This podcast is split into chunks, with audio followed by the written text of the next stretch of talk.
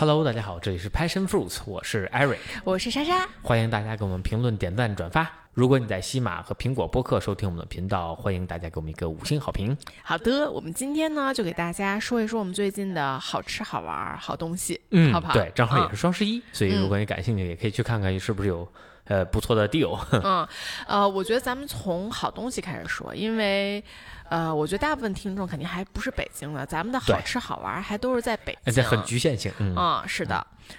你最近有有买什么好的东西吗？面包机，这个我觉得我在某一次的播客里面，就我我记得好像是那个二手那期那个播客，我就在嗯纠结说我到底要不要买一个面包机，我特别的纠结当时，因为我觉得可能会有用，但是这个东西就是闲置特别特别特别的多，。对对，所以我就特别的犹豫，然后呢，最终呢，我我其实不是买的，我是我妈当时有一什么积分兑换，她没东西换了，然后说，哎，那你给我换一面包机吧，我试一试。然后结果换回来，我真的是使用频率还挺高的，啊，就如果呃，因为因为是这样啊，就第一是呃，我们家是要给宝宝做没有糖的面包，嗯，这个事情你在外面肯定是买不到的啊。然后呢，我们俩虽然这面包做出来不是特别好吃，对，但是我觉得它也是一面包，对吧？然后你抹点儿那个果酱什么的也都还可以，所以现在的使用频率就很高，基本上每周吧都会我都会做一个 toast。然后呢，除此之外，它其实还有两个功能我用的比较多，一个就是做酸奶。啊，嗯就是我现在买了舞蹈的酸奶之后，我会用一桶酸奶变成十桶酸奶，对，问题十桶十十桶夸张了，变不出来那么多，就是它就它就会自己无限的分裂。就当然你想让它变十桶，它是可以的啊，就是吸呗。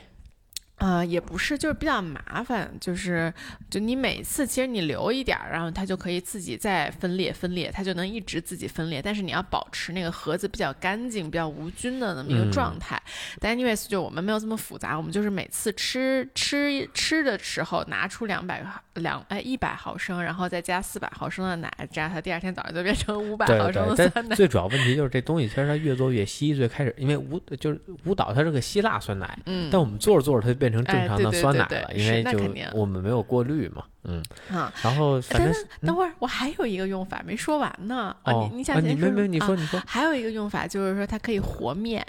啊，就现在反正就是给给小孩儿做很多吃的，你都要做成一个饼状的这么一个样子。然后之前呢，我就得自己反正搅和搅和和一和，现在就是我都把它放在那个面包机里面，然后它就自己在那儿搅，就我觉得特别特别的省事儿，就是省呃省省了我搅拌的这一步，特别的好。嗯，反正我觉得啊，它暂时来说 用处不大啊！真的吗？哦。为对，就因为？一方面就是它距离吃就是成年人能吃的面包也越来越近了啊，而且就嗯我们相对来说买的面包都是还是比较原味儿的。其实我觉得不是这样的，就是我自己做了吐司之后，我才感觉到，就是你外面的吐司到底加了多少东西。就一个很很很明显的点，就是我自己做的吐司，基本上我放在密封袋里面常温放三天，绝对会长毛。嗯，啊、但是你外面买的吐司其实根本不会，就咱就不说七十一买的那种吐司，啊啊啊那感觉 放半年没有开玩笑，现在嗯放半个月都不会长毛。对，那你像那种什么好利来啊，或者好一点的面包店面面包会有的这种的吐司，它起码也能放一周的时间，而且还是那种软软的，也不太会长毛的状态。嗯我就觉得，就是我我做了自己做了吐司之后，我反而更加觉得外面的吐司就是没有那么的。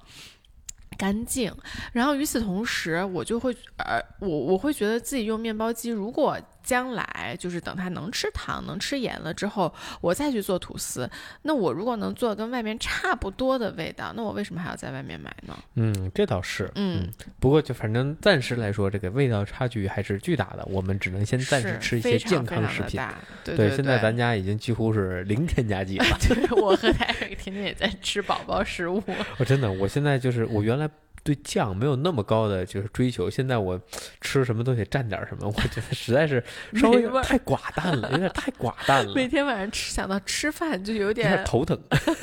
索然无味。我现在知道为什么孩子不爱吃饭了，确实，真哎，对，by the way，我们跟大家讲一下为什么会这样，就是我们最近呢在尝试一些备餐，嗯然后我和 Eric 备餐的肉嘛，主要是都非常的清淡，所以对每天对对晚上然后回家想着就吃这些清淡的肉。而且就量大，因为之前就是我吃饭也比较多嘛，然后对肉的需求量也比较高，然后去这个买，每次买好几盘肉回来，然后那一天就跟那加工，然后刚加工完了吧，觉得挺新鲜，哎，第一顿吃挺好吃的，然后你突然会意识到，你接下来一周都要吃同样的东西，对对对，然后有时候还翻车，是吧？做不好吃，那完了，你接下来这一周都要吃这东西，就反正就是你怎么说呢？就是你心里五味杂陈，就这东西吧，特别也不是特别不好吃，就是它就就那么一般，就不那么，好吃，嗯但是它又特健康，就是它营养元素非常的好。咱哎，们备而且你知道它肯定很干净啊，对吧？啊是的，是，的呃，油油都没搁，啊，对啊，嗯所以确实备餐就有这个问题吧。OK，嗯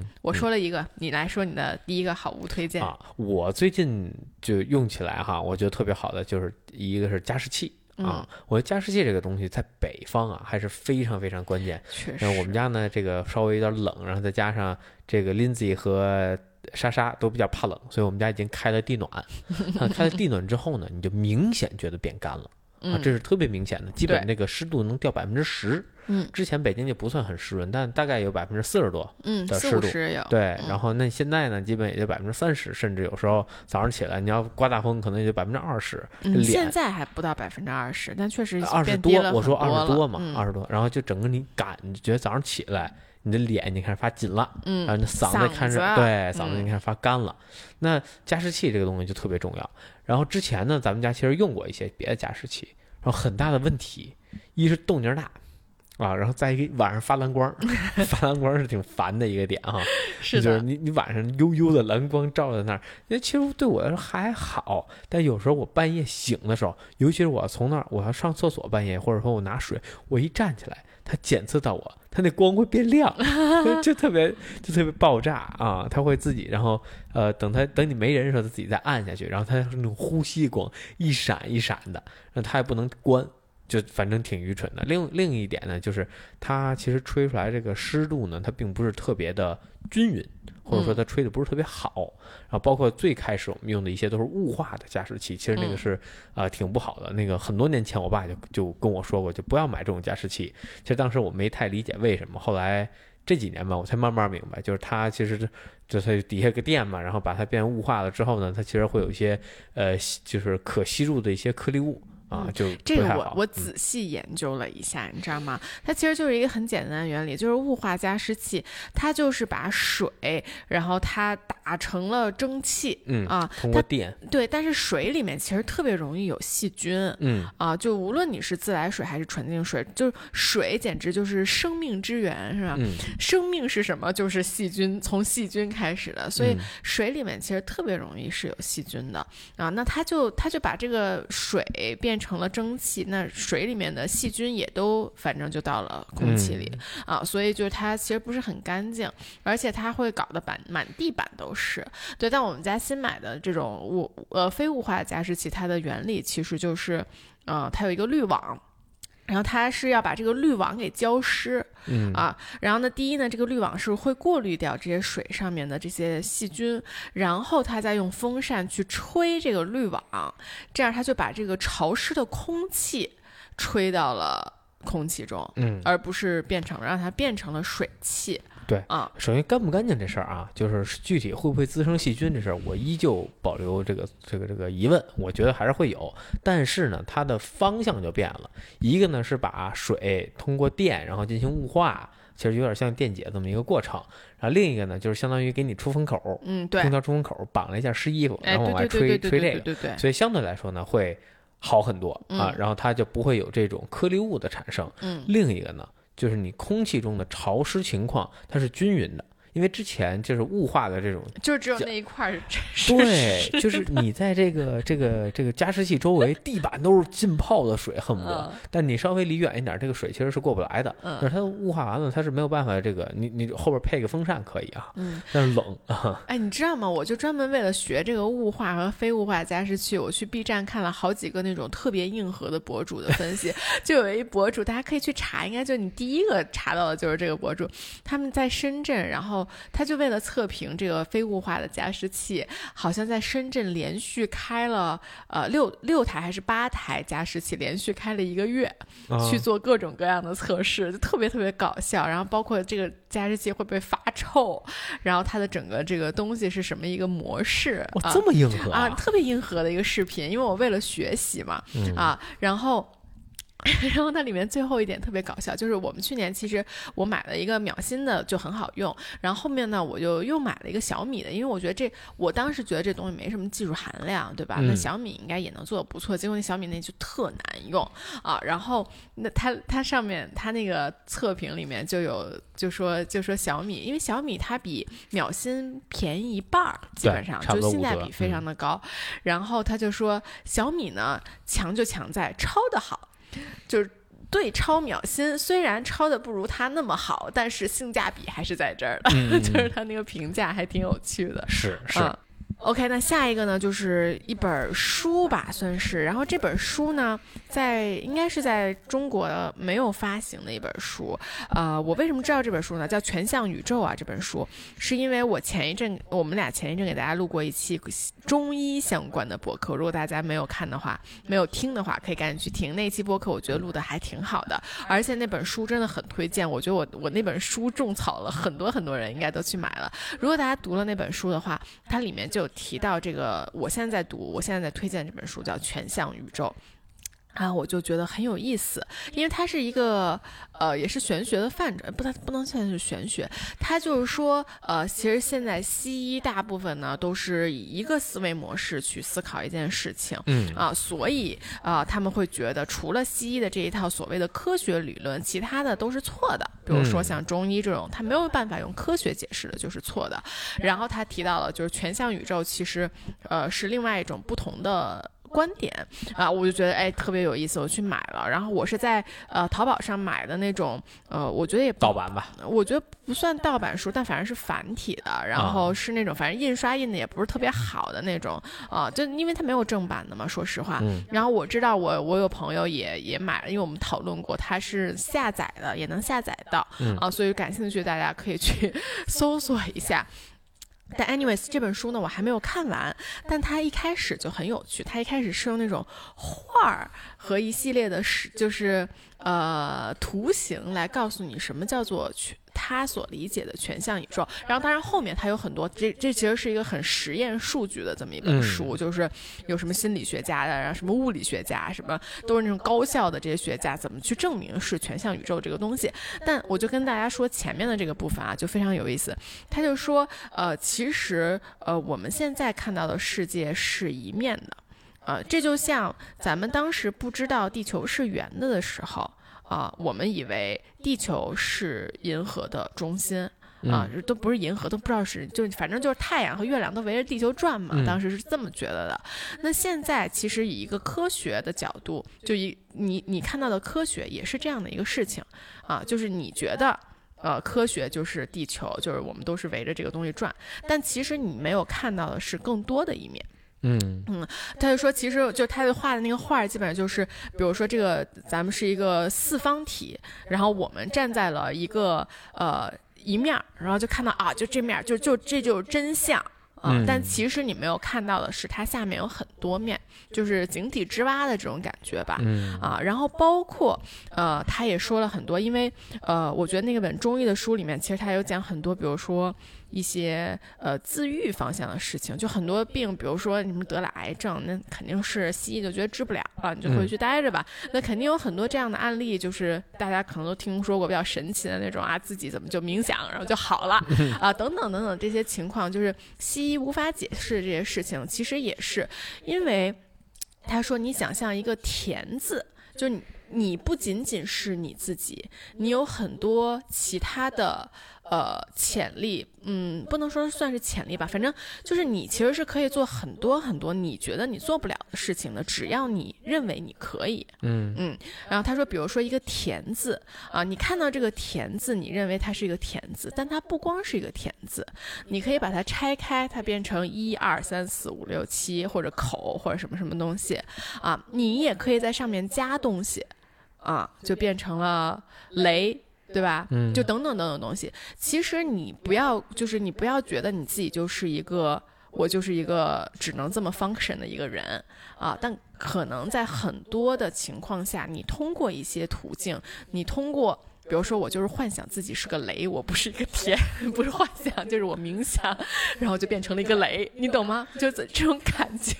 越来越玄乎了，不好意思对思。我这个，嗯，我还推荐大家先先观望观望，先呃不要不要先不要读啊。呃，但我觉得这还挺有意思的啊，就是他这个整个理解的方式、啊，然后包括他后面我还没有读完，但他后面就在讲一些呃物理学家，包括一些心理学家，其实他是在遇到了很多他在实验里面就是没有办法去解释的这个问题，就困扰他非常非常久，后来其实都是可以用全向宇宙的整套逻辑去解释的啊。Anyways，这是一本我觉得非常有趣的书，对这方面感兴趣的可以去搜索一下。等我读完了，如果很有趣，我再给大家来剖析分享一下。嗯，好，OK，嗯我我要下一个想说的东西可能比较奇怪啊，是 iPad。就是我其实今年就是做了一个比较大的一个转变，就是我决定抛弃我的电脑，我把电脑卖掉了啊。然后呃，一方面呢是因为工作电脑呢，我们公司现在有更多的要求，要求我们用公司电脑，不能再用个人电脑了。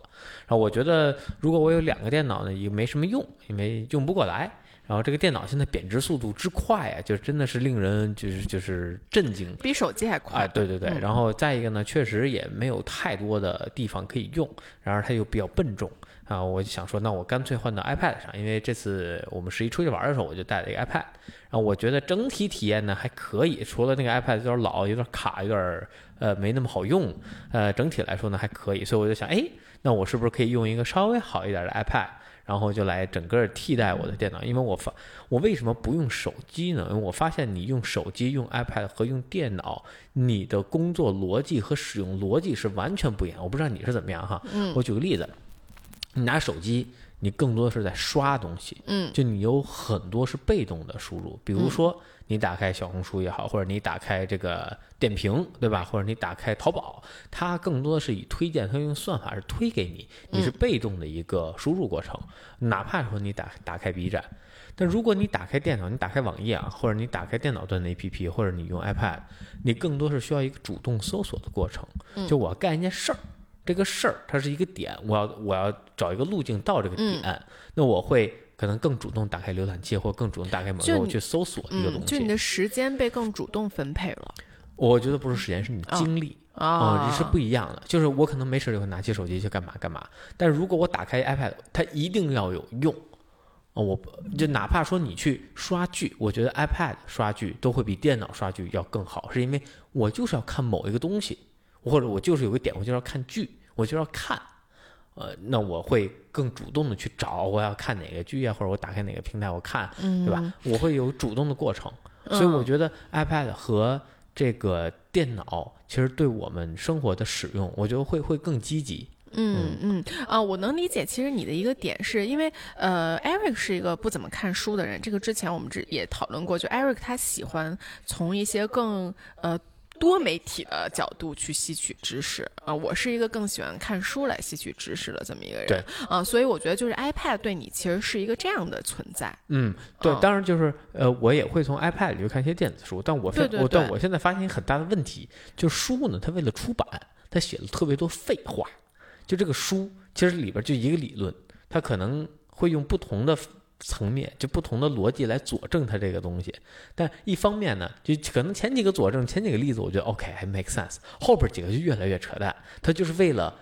呃，码字数，为了能拿更多的稿费，你不你不能这么一概而 啊，论，对，不是所有哦，书都是这么我知道，我知道，的。知道。但就是说大部分书啊，我就说大部分书啊，然后要不然就是它有一个，它能贩卖某一个点，这个点特别好贩卖。我觉得很多成功学和鸡汤的书是这样的。畅销书，我觉得畅销书大概率都是这样的。嗯嗯，反正就是让你觉得。就是全是废话，然后后边有很多强行往上关联的东西，就让你觉得看着就就就实在是没什么意义。嗯然后我一般这个书可能我就跳着看啊，就是说简单扫扫我就不看了。嗯嗯，你说到你 iPad 说完了哈啊，没呢没呢哦没呢。OK OK，你啊接着说。嗯然后我还觉得，就是呃，整个使用下来哈，我觉得它真的是可以完美的替代一台电脑。那嗯唯一的呃有两个小问题，一呢就是它的浏览器使用逻辑我觉得还是不如电脑端做得好，这个是没有办法去替代的。另一个，如果你有剪辑工作或者有特别重的这种，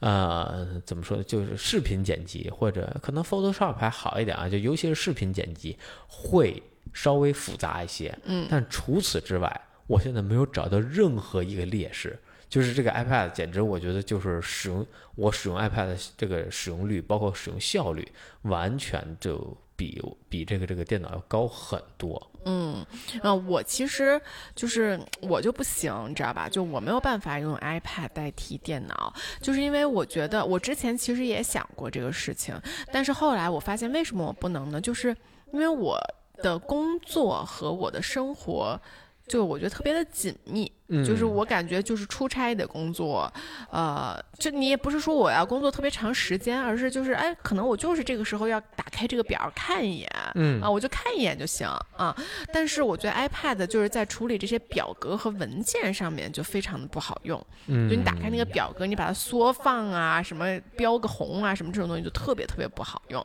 啊。哦，就连鼠标啊，嗯，我也是连鼠标用。啊，是吗？OK，对，呃，我是一个不用鼠标的人，这可能，而且我可能也没有买妙控键盘，如果买了，可能这个我也没买，这个太贵，我也没舍得呢。我现在在 在闲鱼，我在啊，对对，我还在闲鱼上观望，我看看大概大概什么价格能收一个，嗯。OK，那你其实刚才说到畅销书，我本来就想说，呃，我另外推荐两本呢，是一个育儿界的畅销书。我其实刚发过一篇小红书，里面也说到这两本书啊。但这两本书，说实话，我也没有读完，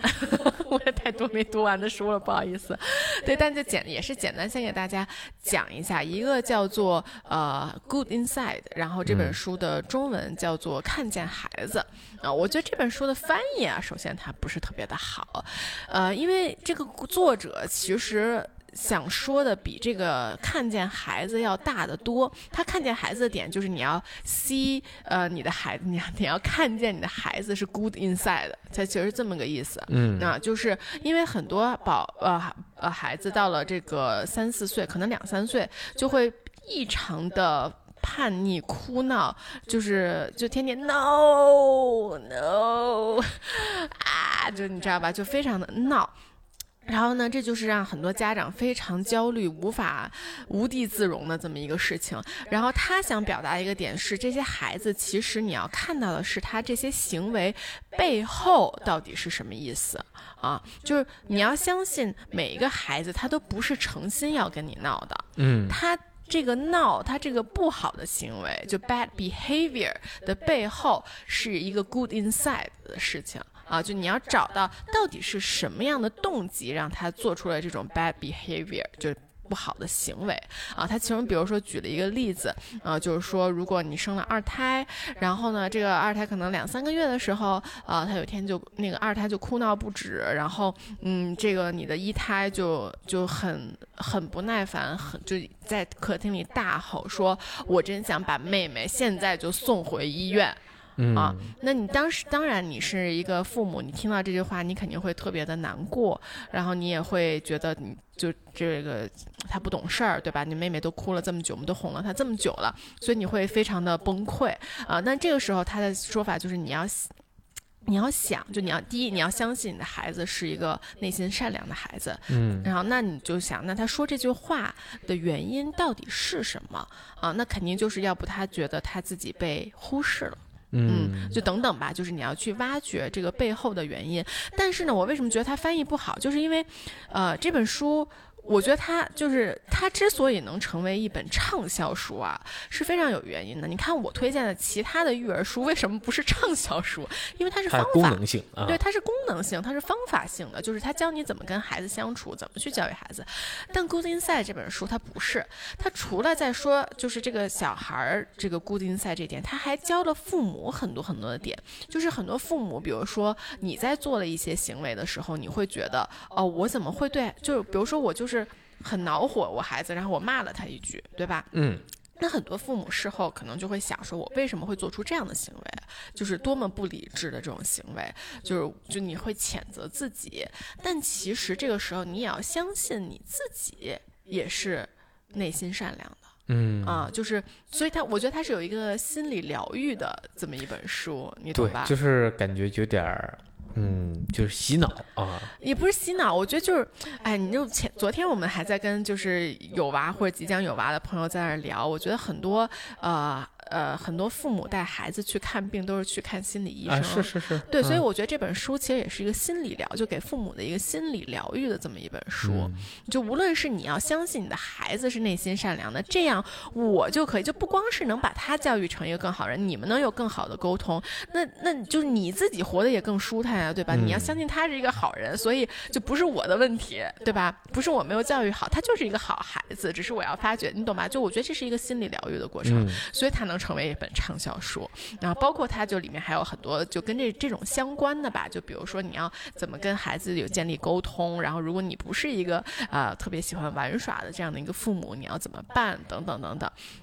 另外一本书呢，我觉得跟这个也有点相像，就是呃叫呃叫做呃什么，真希望我的父母也读过这本书啊啊。然后那本书呢，它就更，我觉得它就更就。它打着一个教育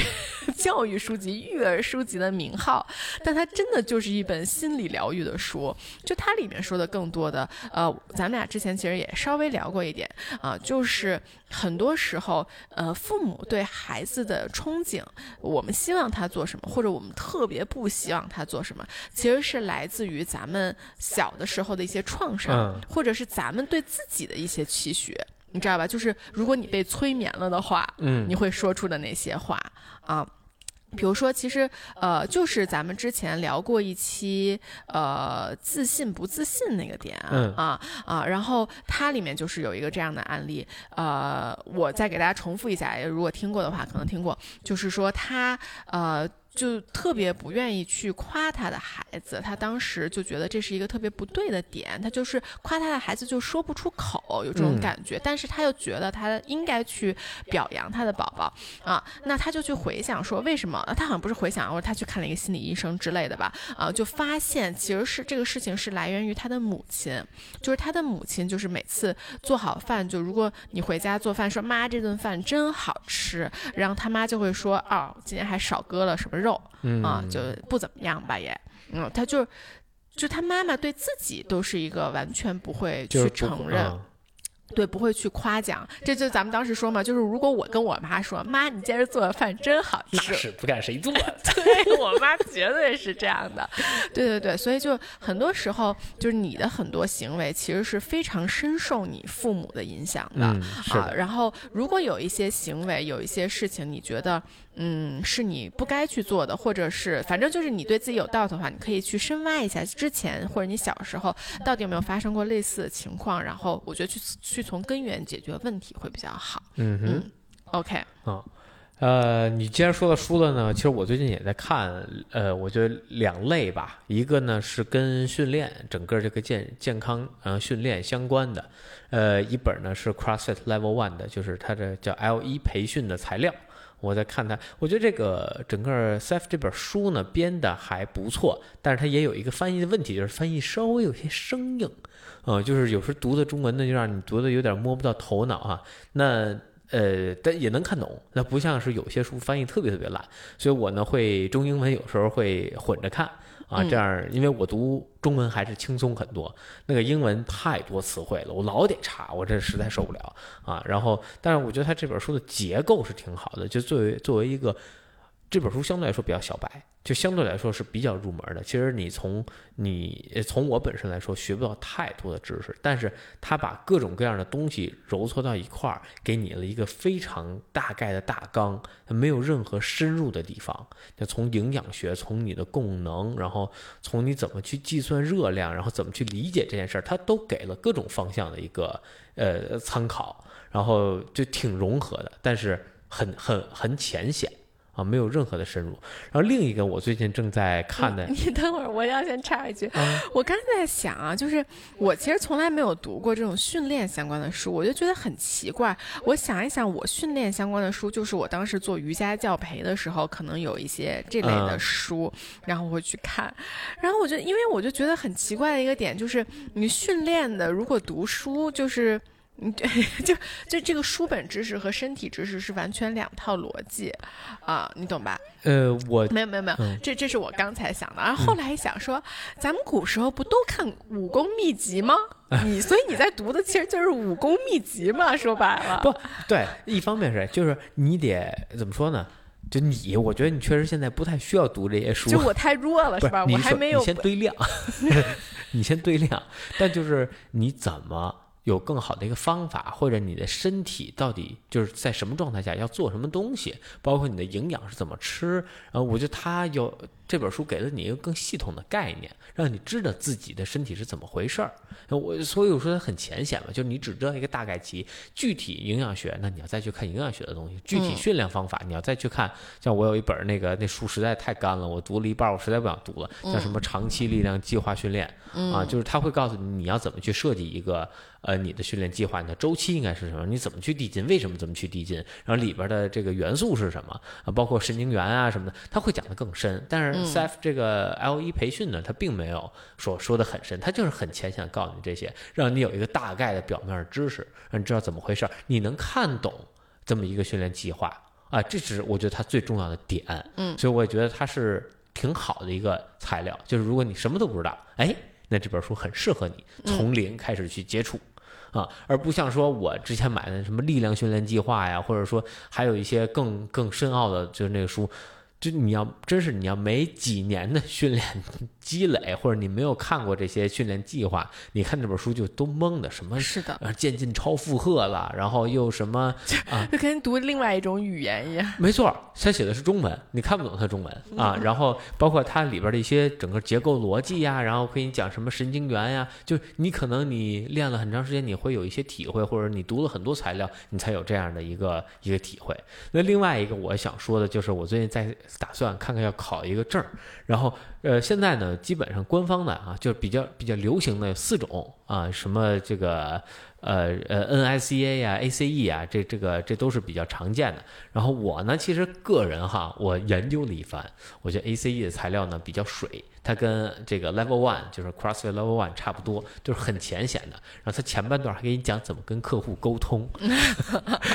就是它并不像是一个正儿八经的训练的一个就这么一个培训。嗯然后我发现一个特别好的一个叫 NASM 啊，它其实是呃比较，然后它底下还分，然后有什么 CSS 就是体能培训啊，或者说有康复培训呀、就它会分得更专。然后，但是它有一个很很要命的点，它分中国官网和美国官网，这两个是不互通的。就你在美国考，你在美国官网考的是你拿美国证书，你在中国考完是拿中国证书，这两个是不相互认证的。就是这是唯一的一个缺陷，就是它只能读，就是我要想拿美国的这证书，我必须读英文材料，全部看完，然后他会深奥很多，他全部都是这种就 thesis。啊，就是全部都是这叫什么玩意儿？嗯论论文啊，全部你要读论文，然后从论文中选，你基本读二十页、三十页材料，然后回答两个问问题。哎，我就跟 Eric 说，我说要不你这能代考吗？哎那你去考我觉得我太想干这事儿了，好久没考试。对，但是他他这个呢特别好，就是我看了一下他的体系大纲，我觉得他的分类非常详细，然后每一章讲的那真的是很细致啊，那毕竟嗯是一个就是论文给你写出总结出来的东西，然后确实非常有学习的目的。但我也大概看了一下，基本备考啊都是四个月起啊，嗯，这确实备考难度是比较大的，而且他们说经常会挂啊。嗯，这个也是我最近打算再看的一个东西。不过我打算先把那个 Level One 的培训看完，然后考虑要要不要再学这个。这确实比较吃力。嗯，然后另外一个呢，我看了十页，我就先暂时放弃了，是一本讲风水的书。我的天呐，那个太难了。哎，是说实话，这本书 Eric 多买了一本，所以如果有哪个听众想要的话，其实可以给我们留言对啊，我们就抽了我们抽奖对对对，啊送给大家一本哦啊。这本书是这样的，就是是我们的那个我们的呃玄学启蒙师傅推荐的，对啊，所以这本书肯定是非常非常好的一本书。但那个因为 Eric 他放在他的床头镇宅，感觉，然后我偶尔就呃拿起来翻了一下，确实有点难读，对我都觉得难读。主要它里边有很多术语，就是它是对你有一定基础门槛要求的，他会把很多东西写的非常的浅显，就是写的就是一一句带过。你知道，就是小时候最怕的那种数学题，就一行问题。我 我觉得其实不是这个问题，我觉得这个他这方面其实还好。我觉得他难读的点是在于，他特别的。砖就是他把每一块分的特别的细，比如说什么镜子怎么摆，然后床，然后卧室，就是他，然后又给你说什么那种呃，就是龙脉，你知道吧？就从那个墓应该怎么建，对，然后再讲呢，就他要求你有特别大的就知识体系，然后再去看这本书，你看他会给你点透，点的很透，然后你看哦，这个跟这个是相关的，但是我啥也不知道。就我读的时候，哦，这东西应该摆这儿，哦，那东西摆那儿，对对对，为什么？啊，但其实他给你一个很短的一个句子，但你就理解不了。我觉得他不是这个问题，他就是因为它里面提到的太多东西，我都不知道是啥，或者就是就。就根本就不 ring a bell，就比如说他说龙脉这个词，我好像只在只在那个叫叫什么传人，不是不是什么盗墓笔记鬼吹灯里面看到过，就是就这种东西好像离我有点太远了啊。然后呢，它当然也有一些就是你卧室应该怎么摆放，但它都是放在更后面，就是因为这个系统可能是你要先知道整个脉和风水是怎么走的。然后哎，总之确实是本好书，但是呢，呃，如果感兴趣的大家可以给我们留言，然后我。我们就反正如果感兴趣的话，就抽给一位呃有有缘人，对，真的有缘人。让你读完之后告诉我们里边讲的是什么。我我真的只翻了十页，我实在是受不了了。是的，是的。OK，我最后一个推荐就是跟娃特别相关的，就是背带。就我觉得，但这个我觉得这个推荐啊，就可能不是特别呃派到中国的整个群体，因为说实话，我第一个用的背带是一个新生儿比较友好的背带，然后那个背带我就送给了我的一个朋友，然后他应该就从来没有用过。然后包括其实，在大街上我们都很少。就看到就有背带的比例可能有百分之二十，都不到吧？不到吧？嗯，对对对。但是明显哈，就是现在背背带的，对，都是年轻人。我对我们那天也看到了一个妈妈背着背带在骑共享单车。对，而且不光我最近看到好几个，有一个爸爸带着孩子，就是背背背带，就是站在三环路边，我不知道他在站那干嘛，等妈妈还是干嘛，他就跟那儿就跟着宝宝一起站在三环路边。然后前两天我在我也忘了在哪儿，就看见一个人背背带，就是你看见背背带，你会他会特别扎眼。嗯，他会在中国这个这个这个环境下特别特别扎眼，因为大部分人是选择推婴儿车。嗯，对，我就真的是，我觉得这个是真世界上最方便的东西，就是背带带娃的话啊，啊，因为今天我这个北京今天骤降这个温度，然后我呢，因为约了今天给林姐去办护照和港澳通行证，但我也得去啊，对吧？然后我就背着背带就走到派出所去给他办，啊，然后我就觉得特别方便的一个点是，第一就是。你一个人带娃完全是 OK 的，你不会手忙脚乱，因为它就是很好的固定在那个位置，然后你两只手都是腾出来的一个空间，你可以干各种各样的事情。而且呢，娃他其实在你胸前的这个高度，他其实是对外界充满了好奇的，对，他完全不会哭闹。然后呢，因为办这个东西其实特别长，然后最后呢，就他到他睡觉的点了，我还没办完，所以我就可以把它反过来。嗯，然后他一般那个背带都有一个罩子，或者你给他罩一个巾，然后他就在你身上就睡着了。就反正我们家崽就是在背带里睡得特别好，我觉得所有人的崽好像都是都是这样的，就因为他就晃晃悠悠还贴着你，就特别特别特别的好睡啊。就所以他就是能够应付所有，我觉得所有的 scenario。对，呃，其实之前我也推车带他出去过，然后我发现我推车带他出去，我可能有一半时间还要抱他。因为他一个人在车里无聊，然后看不见，然后也不高兴，呃，晃晃悠悠路上还好，一旦到某个地儿一停，他就不乐意，所以你还得抱着他。然后他呢会突然，比如说没安全感或者他不高兴，他还是还是会找你。但如果你背背带，就你他全程就在你身上，他怎么不高兴？他回头看你一眼啊，就就结束了，或者他拿手揪你一下。就是他需要你的时候，他可以更主动的自己去找你，而而不需要就是去通过哭闹然后来引起你的注意。所以我觉得背带在这一点上是有特别特别大的一个帮助。嗯，然后另外一点呢，就我觉得，呃，相对来说吧，就是他能够更好的接触到外面的世界，因为他能从你的视角，哎，啊，从你的角度去接触这个世界，而不是说从婴儿车里一个躺着或者坐着一个角度去看这个世界。我觉得这还是有蛮大差别的。嗯，是的，对，就前两天我一个要生孩子的好朋友就问我说，婴儿车有没有必要？他问我这个问题的时候，我有点震惊。我说婴儿车还是有必要的。他说，但我从来没看你推过婴儿车，你不是都是背着他，是不是买一个背带就 OK 了？其实让这就让我想到，我就说，其实说实话，如果就你们俩带娃，可能一个背带真的就够了。不，小月龄背不了。嗯，你一个月之后，其实咱们就背零级了。呃，也还好，对，稳妥一点，基本两个月吧。对，但是就是。如果你是有家长带娃的这种情况，或者你就会觉得哦，娃要坐车呀，这个天气冷了，天气热了都不行啊，得给他盖被子啊，等等等等等等等等这些比较事儿的情况下的话，那肯定都是婴儿车更方便。对，因为比如说，其实我就我我就我其实包括小红书有人问我让我分享那个什么妈妈包，就妈妈出门背的包，嗯，就我。我 我就特别懵，因为我每次带林姐出去就背一小布包，里面有我的东西，有林姐的东西，就特别简单。就如果要喝奶，就是奶粉、奶瓶，嗯，奶粉、奶瓶，一个口水巾。如果不喝奶的话，就带一个尿布、一个湿纸巾、一个玩具。嗯，就我根本不带东西。他他们那个妈咪包都特别的夸张，就感觉你要把他整个尿布台都给他搬走的那种感觉，你知道吧？我就觉得很夸张。就我是一个。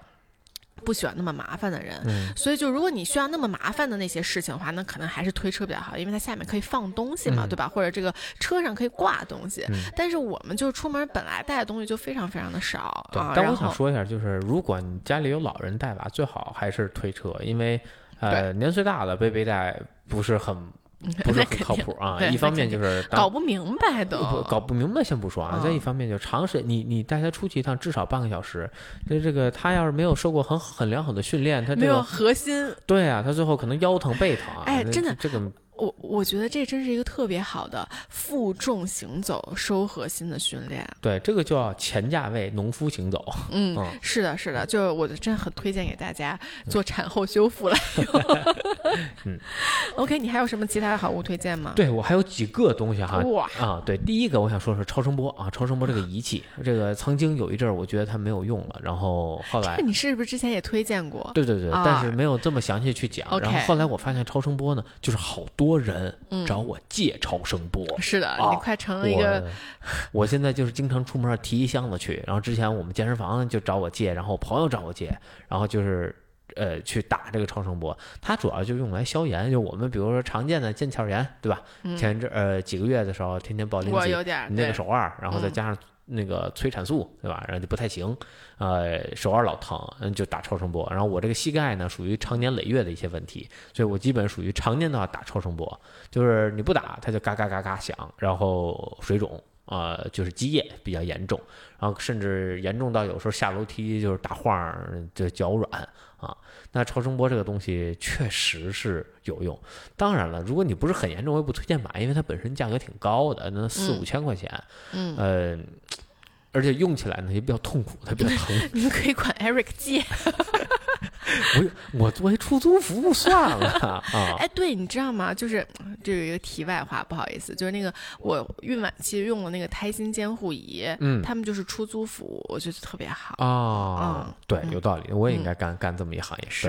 然后另外一个呢，我最近买到一个我觉得不错的东西是 Camper 的鞋。嗯啊，这个鞋其实我很早很早就种草了，然后包括我们这次去德国，我还专门去线下店试了一下，对对，正好路过，然后我特别喜欢，一方面就是它整个鞋的设计逻辑我是非常喜欢的，它是宽脚特别友好的。我其实本身脚掌呢没有那么的宽啊，我是一个稍微正常偏宽一点脚，但是因为我平足，我足弓塌陷，所以我。后来我发现这个问题之后，我对宽脚的这个鞋楦的要求特别多，就是因为我需要把我横脚脚上有两个弓，一个横横弓，横弓就是从你大脚趾后边需要张开，对，从大脚趾的后侧一直到你的小脚趾啊，这个这个最末端，这个这是横弓，还有一条纵弓，就我们俗称的角弓。那这两条弓，你的横弓如果不好，你的纵弓大概率也不好。那我的横弓看来是很好，所以你的纵弓很高，对，那这两个一般都是相辅相成的。你很少见的，就是说横弓不好，纵弓特好的。那一般这种其实发力方式或者说脚外侧发力是不够的。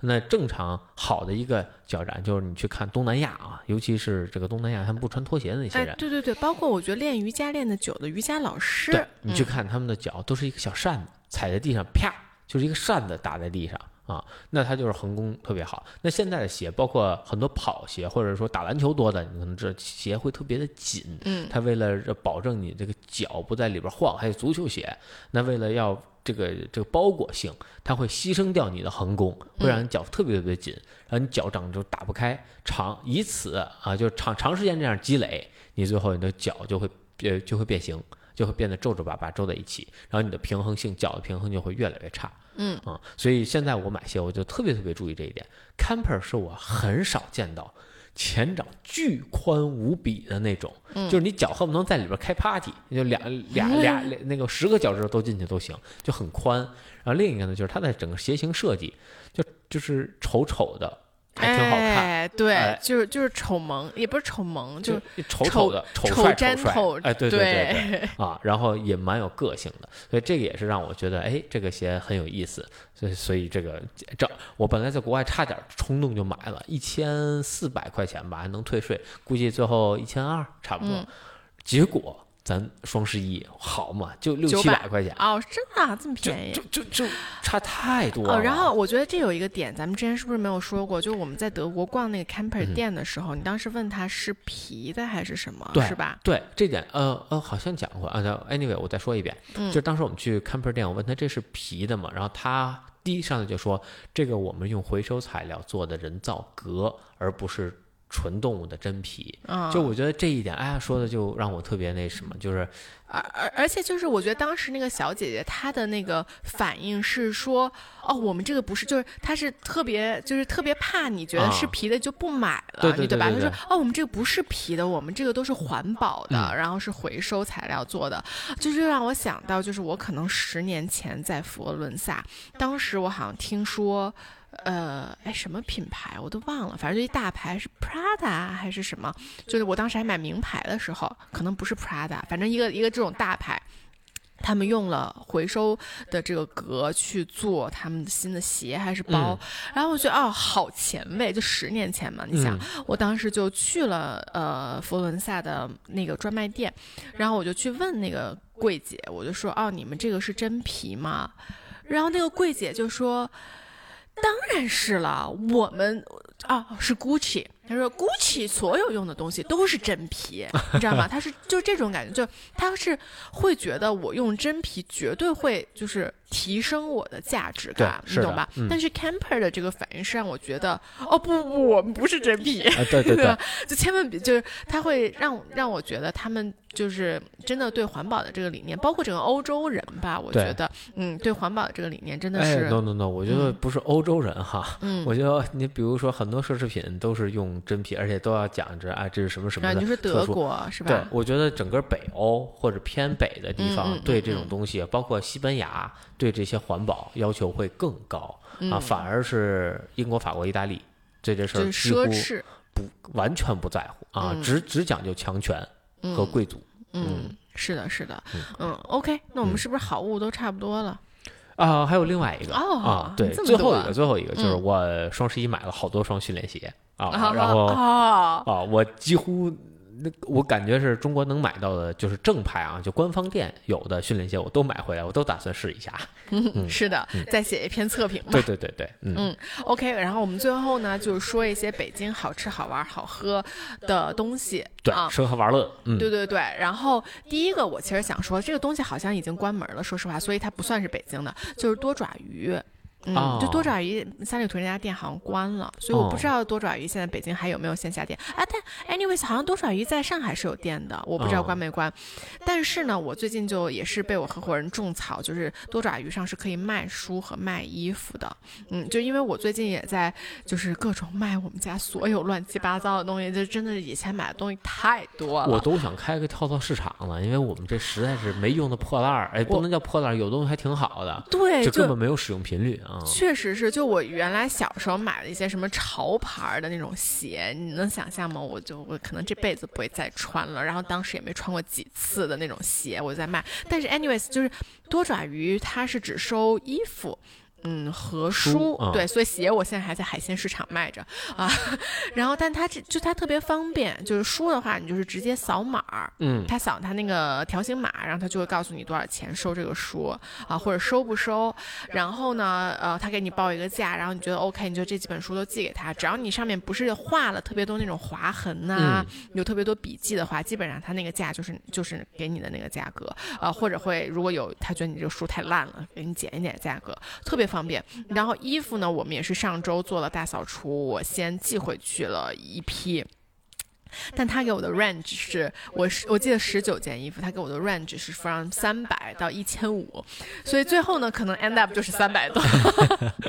对但无论如何，我觉得就是这是一个好事情，这也是我合伙人跟我说的，就是我跟他说我之前都是衣服我都是捐捐了，啊就是扔了或者怎么样的。他说，啊，你知道捐到哪儿吗？我说那我也不知道，因为我其实我觉得我捐的很多衣服都是你们想我那种 tank top，你知道吗 tank top 能能能到郊区，能到什么那个山区给贫穷孩子穿吧？好像也不太人心。想，这城里的人也不行啊，生活质量就这点布还没我们家抹布大呢。，对，所以其实说实话，我也不知道我那些 tank top 最后去了哪里，说不定去了垃圾处理厂呢，对吧？嗯对可能它就没有价值了。他说他觉得就是这种二手东西，如果你是卖出去的，它反而是你能知道它去了哪里，它是不是真的有在有用。嗯，对，有在更多的创造价值，所以我觉得这个说的也确实非常的对、嗯啊，所以我就在通过多爪鱼在买，所以大家如果最近在收拾衣服的话，也可以去考虑一下，我觉得非常的方便。嗯然后他们就是一个微信小程序啊，所以这不算是北京专属的一个东西。嗯，呃，我说一线下店哈，然后是北京的一个攀岩新开的，叫 Camp Four。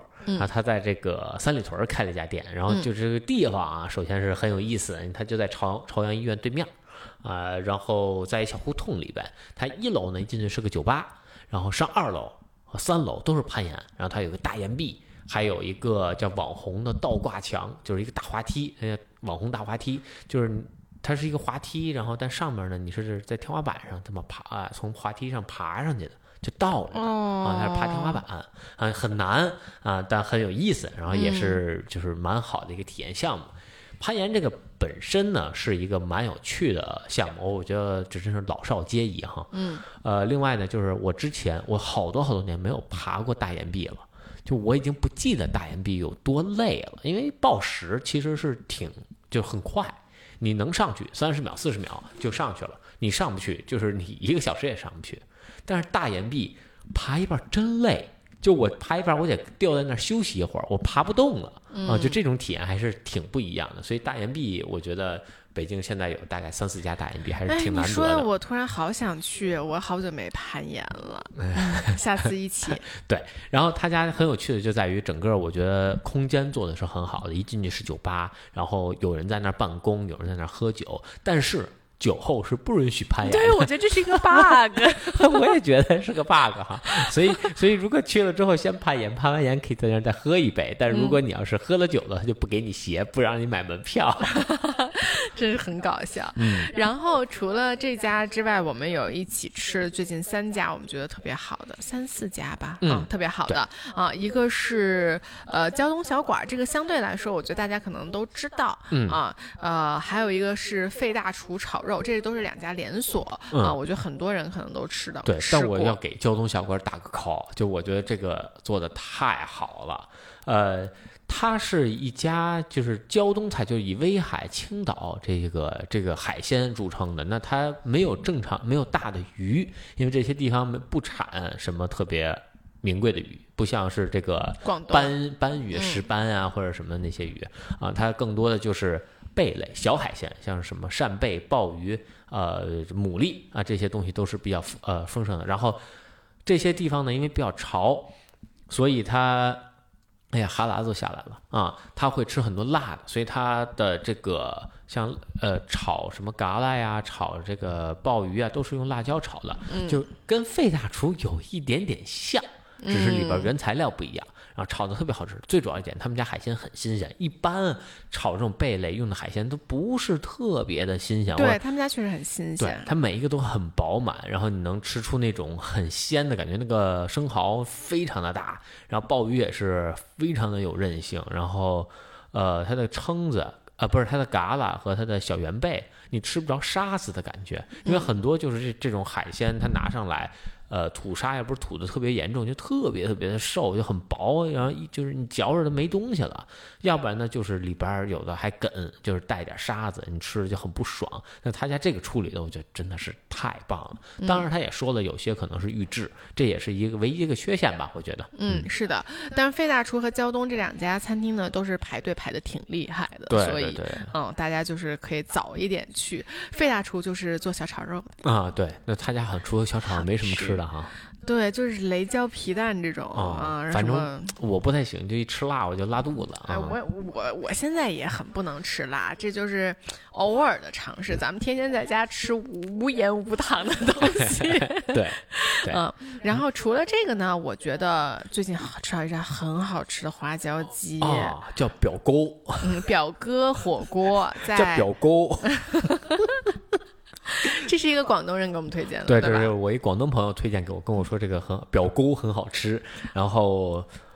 我是一个不怎么爱喝汤的人，因为而且北北你原来都京人吧就很就少花椒鸡这种黏黏糊糊的东西，你是最不喜欢的。尤其你看北京喝什么喝饺子汤，就那种清汤寡水的，很很少喝这种广广式的这种煲汤。对我们家煲汤，Eric 从来不我喝，对对对，一一嗯口都不带尝的。但是这花椒鸡我喝了可能两三碗，就是我会觉得非常好，因为你喝的时候你就能喝出来它这个汤调的就不太一样，就不太像那种纯预制出来的，嗯肯定是自己得调，因为纯预制做不出。如果纯预制能做成这样，我也能接受啊。嗯啊，它的味道，它的粘稠度不像那种打粉，就是打什么红薯粉或者淀粉，然后勾芡勾出来的这种呃汤，像是掉的。然后鸡汤整个鲜度也好，然后那叫什么花椒对吧？嗯那个花椒的口感也是非常的到位。呃，嗯再加上后边还能涮点其他的，就，呃，哎，这个我真的是口水流下来，我们跟这周一定要再安排一顿。对对对，这个表锅真的是厉害，而且不咸。我觉得它最主要好多煲汤煲到后边特别咸。是的，是的，啊，他家我觉得还可以，可以接受，就这个咸度是可以接受。我们之前吃过另外一家，在在大望路那边，我忘了叫什么了、嗯叫罗乐家啊。对对对，就是也是这种，而且还特贵，呃，嗯不怎么好吃。嗯是的，那就是有点像那种商务宴请的那种局会吃的东西，啊对对对对不是像那表锅这种地道的感觉。对，表锅真的是非常的地道啊。嗯 OK，呃，然后另外一个呢，是我生日的时候我们去吃的，叫 The Even，是一个 bistro，还碰到了一个我们的听众。啊，嗯对对对，我当时你去上厕所了，我当时都傻了，就是人家人家质问你是，就人家都没有问啊，就直接就跟我打招呼了。啊，这等等我上厕所的时候，啊，对，我说我靠，这个这么红吗？我操！这这现在出门就没有隐私了吗？啊我现在就开始没有隐私了吗？stop？以后出门也戴帽子啊。Anyways，对，就这家呃，其实也特别巧，是他们本来找 CP 来合作，对吧？呃，对，啊，呃，之前他是他有三家店，一个嗯叫 The Even，、一个 The Arts，还有一个叫呃 The 什么啊啊，那家是吃炸鸡的，所以啊我我忘了他叫什么了。OK 啊啊啊，The Law。The Lorry，呃，对，好像是啊，好像是这个啊啊，然后吃吃炸鸡的，我们就聊了一下，我说，哎，这个炸鸡很少见啊，因为很少在北京做这种东西，要不然就是地摊的。然后我就说，这个让我想起了我之前在美国上学吃那个叫 Buffalo Wild Wing 一家专门做鸡翅的。他说，哎，你在哪儿上学？怎么你们那个这你们那村儿也有这玩意儿？啊这这 这个我们那村儿也有这这是我们农村标配。然后后来一问，哦，原来是隔壁。对我们隔壁学校的，然后我们跟他们篮球队特别熟，我跟他们篮球队特别熟，呃，经常一起打比赛。嗯，他就是球队后边的经理，就我毕业之后那一年两年，他是带那个球队经理的，所以。呃，我们有一定的 overlap，就是嗯我在的时候，他已经就是其实，在球队就开始呃实习了啊，嗯就相当于实习啊，所以就是大家一下就熟了。然后说，哎，你开了这个 bistro，那我就正好去试一试。呃，主要我愿意去试的一点呢，就是因为他家菜单极其精简，嗯。就是我进去，我觉得把菜单都点一遍，我也吃不饱那种。嗯，对，就是给大家简单介绍一下，他们这三家店除了那家炸鸡之外呢，呃，The Even 是 Bistro，然后 The Arts 是一个 Fine Dining，嗯。啊，然后我觉得就这么做第一，他很聪明啊，嗯就是很多人想去吃 fine dining 去吃 fine dining，然后像我们这种既吃不起 fine dining 又不没办没办法等 fine dining 的人，就可以去吃 bistro 嗯，啊。但就是感觉你你会觉得这个 bistro 更更就轻松吧，我觉得就不不不，就是因为它有这个 fine dining 在，你会觉得这个啊 bistro 做的更好，你懂吧？你就会对他更有信任啊啊。我觉得是这么一个感觉嗯啊。对，然后他家的菜单呢，就挺就真的是挺法国的，然后包括我就甚至有点像南法的那种风情。呃，我印象比较深的一个是鹅肝嗯啊，他家的鹅肝吃起来很像冰激凌，他们是把鹅肝冻呃打碎，然后和奶和奶油还是什么东西，他说了一下，我忘了。嗯，啊，对对对，然后打在一起，哦，搁了一点儿果酱，然后嗯冻在一起，呃，然后再就打了一次，所以它的整个口感很绵密，就完全没有鹅肝的那种，就是鹅肝吃起来会有点小碎块儿的感觉，它是完全没有，它非常非常的绵密，很细腻，呃，还酸酸的。鹅肝的腥味也会被它遮住，所以就是配面包特别好吃，就像抹果酱，然后还有一点肉的味道，那个做的我觉得挺有创意的。嗯，是的，我是觉得就是我特别喜欢这种小 bistro，一个是他们的菜比较经典，另外是就他们酒的选项会特别的多。而它特别太多了呃，而且它特别就是 bistro 这种餐厅，它就很喜欢给你去品鉴，啊，就是对吧？一下啊，我们今天有五瓶开的红酒，你就可以尝一下，然后再定喝哪一杯。啊啊，我就特别喜欢有这种感觉，然后他们其实就是这种感觉的一个 bistro 啊，然后我发现其实最近北京好像开了特别多 bistro，哦，嗯，所以大家有什么推荐的 bistro 也欢迎推荐给我们。哎虽然说 Eric 肯定是吃不饱的。对，这而且 Eric 很现在也不喝酒了，所以你去 bistro 真的是，真的，我那一杯就得喝半天，哎呀，那难受。对嗯，然后最后一个我还挺想，我们还去听了一个爵士的这个啊，演出是的，啊嗯，也是之前我们节目的一个嘉宾啊，牛天宇啊嗯，他现在在这个